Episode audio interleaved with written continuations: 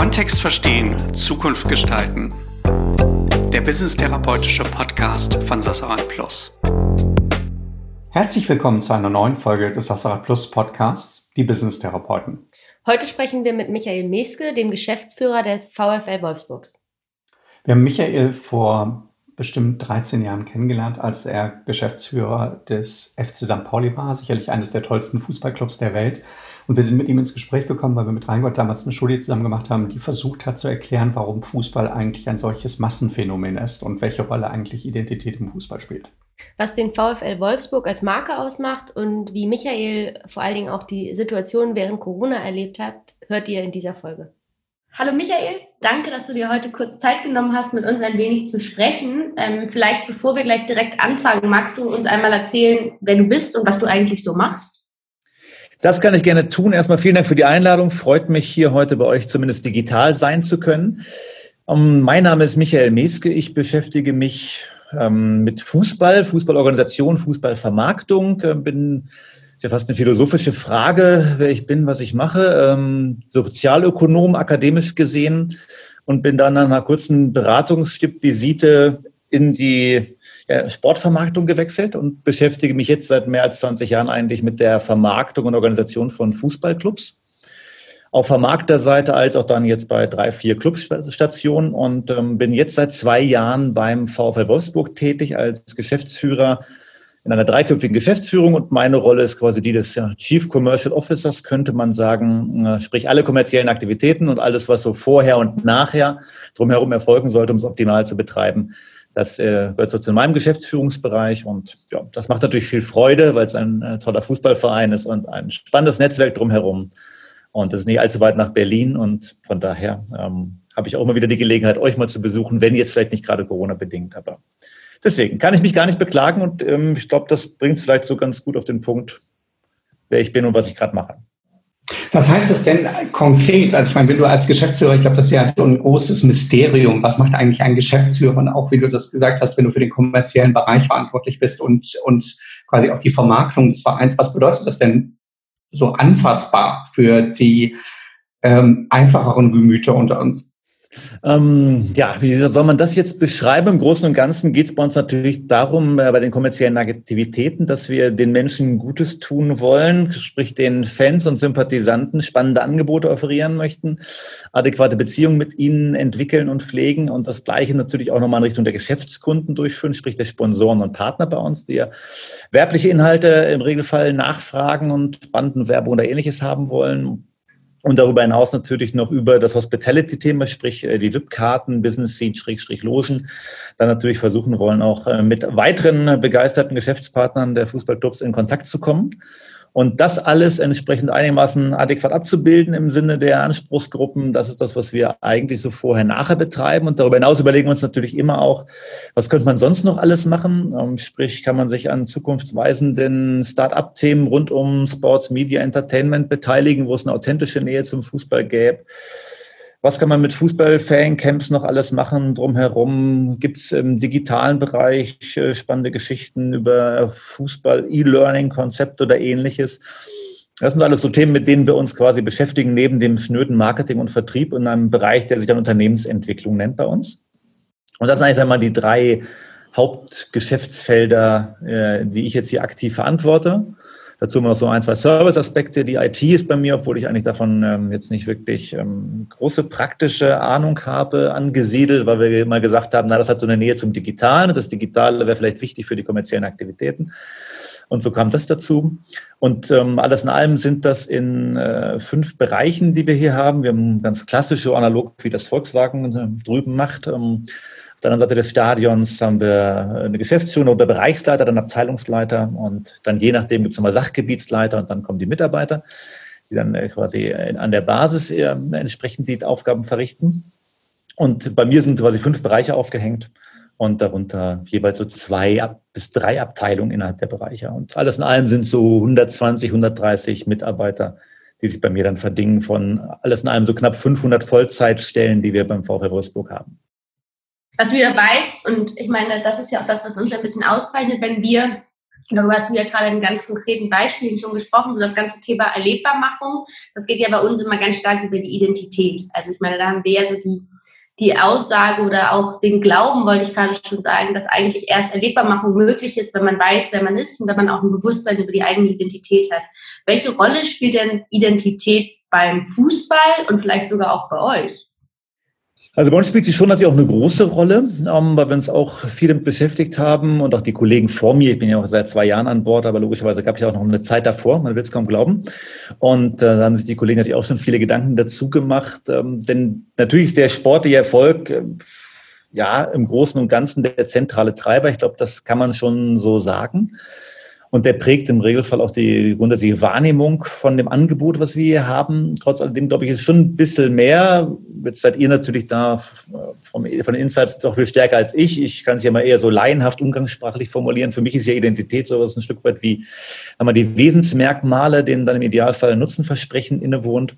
Und das, glaube ich, ähm, sollte eben nicht nur auf sportliche Leistung abzielen, sondern jeder Fußballverein, glaube ich, tut gut daran, wenn er dann noch äh, weitere Aspekte für sich identifiziert und versucht zu entwickeln. Im Großen und Ganzen aus meiner Sicht dreht sich im Fußball immer mehr oder minder eigentlich für nahezu alle Anspruchsgruppen darum, natürlich über eine Leistung äh, attraktiv zu sein und dann möglichst vielen Menschen, Partnern, wie auch immer, ein gemeinschaftliches Erlebnis zu bescheren. Und dann daraus hast du dann dieses sinnstiftende, gemeinschaftsstiftende Element, was viele am Fußball so sehr schätzen. Und ähm, da muss dann jeder ein Stück weit seinen eigenen Weg gehen und gucken, was ist für ihn authentisch und äh, was kann er leisten und wie kann er sich vielleicht von seinen Konkurrenten in Anführungszeichen differenzieren. Und dann ist natürlich immer hilfreich, Partner wie euch an der Seite zu haben, die einem dabei helfen können. Das hast du sehr, sehr schön gesagt. Was glaubst du denn, wo, wo Fußballclubs ähm, tatsächlich noch richtig Potenzial haben? Was sind denn, was sind denn Best Cases, die, die man als Referenz oder die du als Referenz auch hervorziehen würdest? Äh, ich habe vor kurzem einen Podcast gehört, wo es nochmal in der Referenz auch darum ging, wie viele Clubs ja tatsächlich den Markenwert von über einer Milliarde übersprungen haben. Das sind, glaube ich, momentan acht, wenn mich nicht alles täuscht. Ähm, wer ist denn da richtig gut? Und wo ist das Potenzial, dass man halt da auf äh, tatsächlich diesen Schritt machen kann? Also ich finde richtig gut, weil vielleicht richtig authentisch und so äh, deutlich anders als viele andere äh, sind die Kollegen vom FC St. Pauli. Finde ich so von der ganzen Evolution dieses Vereins, auch der Marke in Anführungszeichen, ist ja im Fußball quasi Fankreisen immer kein allzu beliebter Begriff, aber jetzt sind wir da fachlich eher in der Diskussion unterwegs, von daher glaube ich, kann man es dann auch ruhig mal so nennen.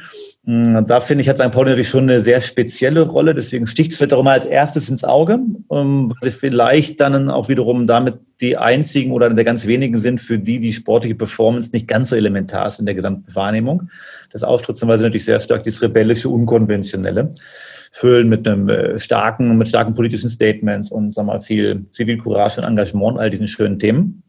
Und das haben sie, finde ich, gut besetzt und ähm, sehr vielfältig, sehr differenziert jetzt ausgerollt. Also finde ich, das ist schon ein spannendes Beispiel. Aber ist vielleicht, höre ich dann zumindest immer wieder, auch jetzt nicht der klassische Fußballverein. Und bei den klassischen Fußballvereinen machst du natürlich häufiger schon die Herausforderung, wie kannst du dich dann aufladen, wofür kannst du stehen?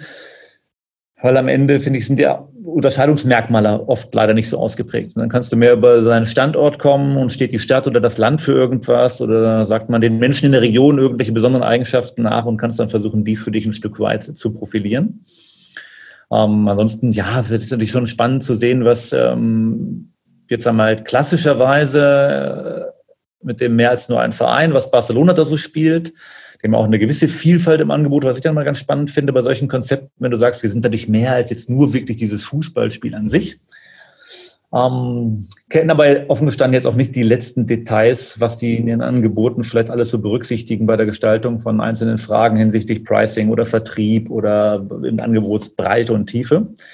Aber es wirkt auf mich zumindest immer mal sehr alleinstellend, sehr exklusiv, äh, wie sie es dann betreiben. Ich finde auch die Bayern mit diesem aus meiner Sicht äh, sehr stark dem Erfolg verpflichteten, mir San Mir und äh, der Performance Club zu sein, der natürlich vor allem durch Leistung auch brilliert und durch ein gewisses Selbstbewusstsein. Um, dabei aber auch ja sehr verantwortlich häufig in vielen Fällen eben mit seinem Umfeld und seinen Anspruchsgruppen umgeht, finde ich dann auch spannend gemacht. Auch Werder Bremen wiederum fällt mir dann immer ein, finde ich die sehr stark, dieses äh, Vereinskonzept mit einem Angebot für jeden in der Vereinswelt, vom Säugling bis zum Senior haben und ähm, Oder die Umsetzung von Borussia Dortmund mit der echten Liebe und dem Konzept. Jetzt kann man sagen, naja, ist ja auch ein bisschen generisch, würden wahrscheinlich ganz viele Fußballvereine von sich behaupten, dass sie für ihre Fans dann eine echte Liebesbeziehung darstellen. Aber ich finde, das äh, ist zumindest mal sehr konsistent umgesetzt, auch in gewisser Weise differenziert umgesetzt in der Frage, wie adressiere ich meine Botschaften gegenüber Fans und wie adressiere ich sie eher dann gegenüber Geschäftskunden. Das finde ich dann schon ein ganz, ganz spannender Mix. Und ähm, ja, das haben die Kollegen, finde ich, schon sehr systematisch, sehr strukturiert gemacht. Und das sind aus meiner Sicht so ein paar ganz interessante, zumindest mal Fälle, wo jemand versucht, äh, eine bestimmte Identität aufzubauen und zu profilieren und konsistent umzusetzen und es natürlich in weiten Teilen weiten Teilen auch schafft. Und auch von den neueren Fällen, wenn ich jetzt sehe, wie stark äh, so ein Paris Saint-Germain dann wiederum auch mal zu Brüchen bereit ist und dann sagt, wir setzen mal das Air Jordan-Logo ein statt den Eiffelturm und können auch mal trauen, uns auch mal rosa zu integrieren. Und dann finde ich das auch ganz beeindruckend für einen Fußballverein wiederum. Oder natürlich der Relaunch von Juve, der am Anfang ja sicherlich in der Fußballwelt auch viele zum Stirnrunzeln verleitet hat und äh, dann auch zum Erfolg verpflichtet. Ich glaube, sonst wäre es schwer geworden, einen so radikalen Wechsel auch in der ganzen Optik, in der ganzen Wahrnehmung dann herbeizuführen, in der doch sonst sehr traditionellen Fußballwelt. Aber mit dem Erfolg und mit diesem Megastar-Appeal, der jetzt entsteht, wirst du natürlich irgendwo schon so ein globales Premium-Produkt. Von daher finde ich mal zumindest mal im Vergleich zu vielen anderen Fußballvereinen eine sehr spannende Entwicklung, die da vollzogen wurde. Ob das dann immer jetzt den Faninteressen, den puristischen dient, sei jetzt dahingestellt, aber zumindest mal aus einer Markensicht finde ich, sind das so ganz spannende Beispiele, die mir zumindest in den letzten Jahren aufgefallen sind. Korrigiere mich, wenn ich dich falsch verstanden habe, aber zumindest deine ersten Beispiele haben ja schon alle auch ein bisschen darauf eingezahlt, irgendwie Gemeinschaft zu stiften. Also für Fans von groß bis klein, für alle da zu sein.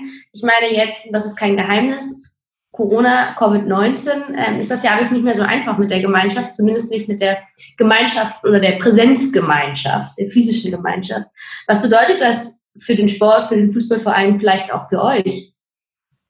Das ist in der Tat eine spannende Herausforderung, der, glaube ich, mehr oder minder bislang auch alle immer nur improvisiert ähm, entgegnen können. Da hat sich vieles ins Digitale verlagert. Jetzt sind sicherlich die Vereine auch im Vorteil, die eine leistungsfähige eine digitale Medienlandschaft haben, die viele Interaktionsmöglichkeiten bietet. Weil das ja momentan der Schlüssel ist, um mit den Menschen auch in Kontakt zu bleiben. Und ich glaube, deswegen ist auch dieses Thema Teilzulassung von Zuschauern für uns schon ein wichtiges weil aus meiner Sicht, jetzt will ich nicht diese These von der Entfremdung von der Basis und so weiter vorbeten, das sehe ich deutlich differenzierter und nicht ganz so dramatisch und kritisch, wie es häufig, äh, finde ich, in den Medien vor allem diskutiert wird. Aber nichtsdestotrotz will ich auch nicht kleinreden, dass wir da Themen haben und immer wieder überlegen müssen, inwieweit drehen wir an welchem Rad. Aber ähm, ich glaube, die Interaktion, schnell wieder mit den Menschen persönlich zusammenzukommen, ist schon wesentlich. Und solange wir das eben nicht im Stadion in klassischer Art und Weise schaffen oder bei Events, brauchen wir einfach äh, bestmögliche digitale Plattformen, die uns dann wiederum den Austausch ermöglichen, das, dann das indirekte Miteinander zumindest. Cool, super. Ganz vielen Dank, Michael. Schön, dass du dir die Zeit für uns genommen hast. Ich finde, das war sehr erkenntnisreich, lehrreich und natürlich sprachlich brillant wie immer. Insofern, Dankeschön. Gern geschehen. Ich freue mich auf alles weitere.